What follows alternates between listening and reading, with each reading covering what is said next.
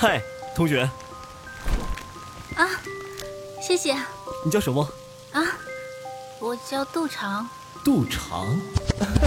欢迎收听浪漫言情多人有声剧《和你错过的旧时光》，作者：孟妍妍，由喜马拉雅荣誉出品，小佩直播。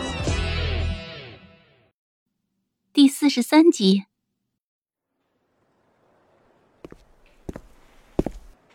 这样吧，两位姑娘将名字告诉在下，今天这事儿就算了。都常和徐子勋坐在那儿，低着头，一句话不敢说。在下只是想知道两位姑娘的芳名。都常和徐子寻还是一声不知。哼，怎么，杜姑娘、许姑娘，在下不配知道两位的芳名吗？整个教室里哄堂大笑。这样吧，在下问两个问题，两位姑娘若是答对了，今天这事儿就算了。嗯，第一个问题，华筝拿来给郭靖包伤口的那块人皮上面纹的是什么内容？九阴九阴真经。好，第二个问题。打狗棒法的最后一招是什么？天下无狗。好，在下说话算话，今天这事儿就算了。整个教室再次沸腾了。杜长和徐子寻坐在那里，心里七上八下的不落地。忽然，后面有人捅捅杜长，传过来一张纸条：“杜姑娘。”你今天可是再一次一战成名啊！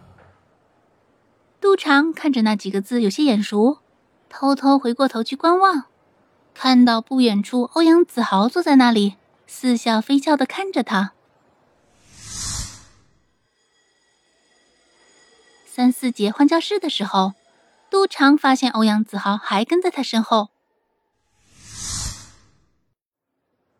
中午吃饭。欧阳子豪找他来蹭饭，蹭饭的结果是欧阳子豪请他和徐子寻吃了一顿高档窗口里的几个小炒。嗯，太贵了吧？欧阳子豪，你老爸的钱不是钱呀！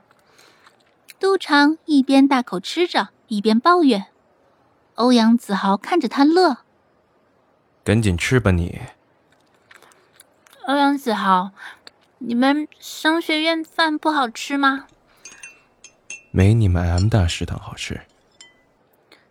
欧阳子豪，你不上课吗？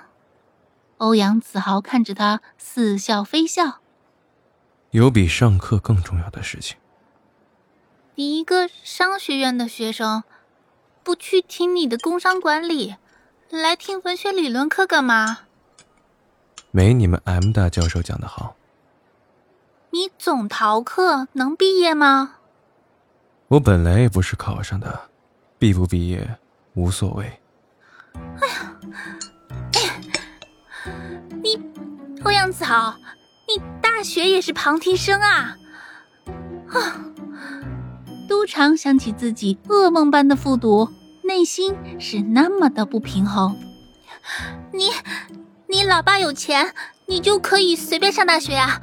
这这也太不公平了！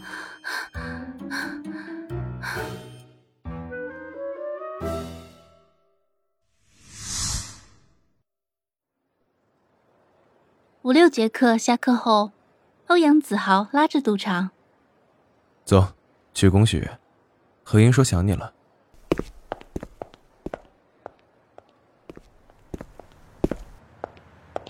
走出 M 大校园后。欧阳子豪拉着他去了学校旁边的那个小公园。先在这坐一会儿，等到快吃晚饭了，咱们去何英那儿蹭饭。那咱们出来这么早干嘛？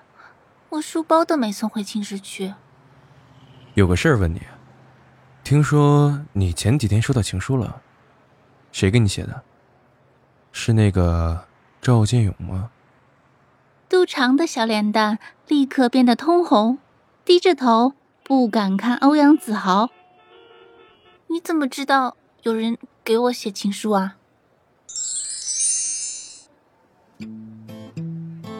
杜长想起赵建勇被猫挠了失踪的那三天里，他一个人百无聊赖地坐在教室里画小人儿。正当他趴在桌子上发呆的空档，有一个男生从他身边经过，顺手就将一个折叠着的小纸条放在了他的桌子上。杜长惊讶地坐直了身子，看到那个男生头都没敢回，赶紧就坐回了自己的座位上。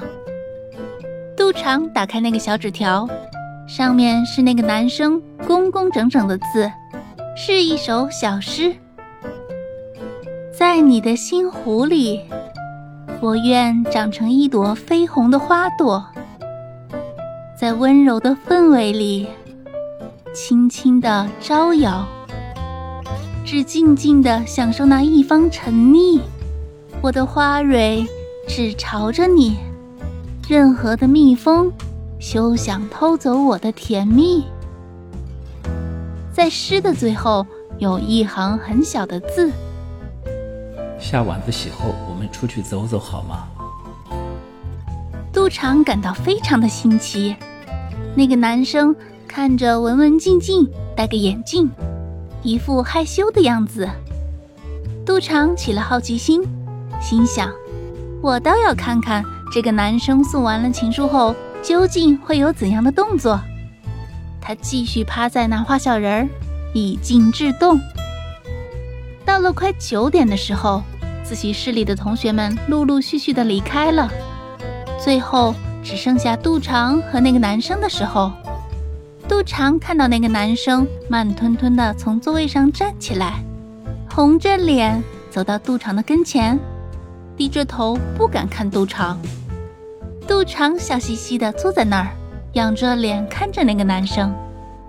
杜长越看他，他的脸越红。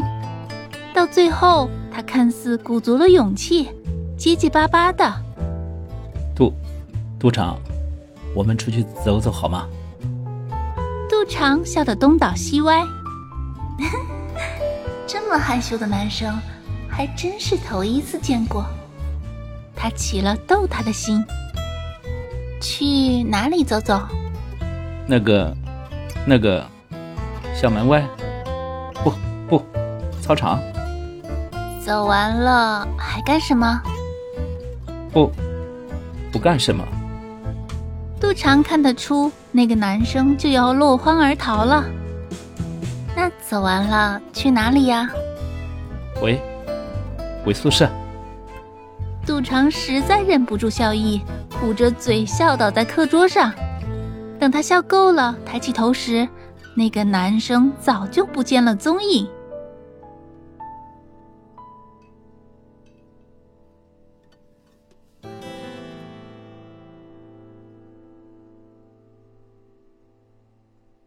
本集播讲完毕，感谢您的收听。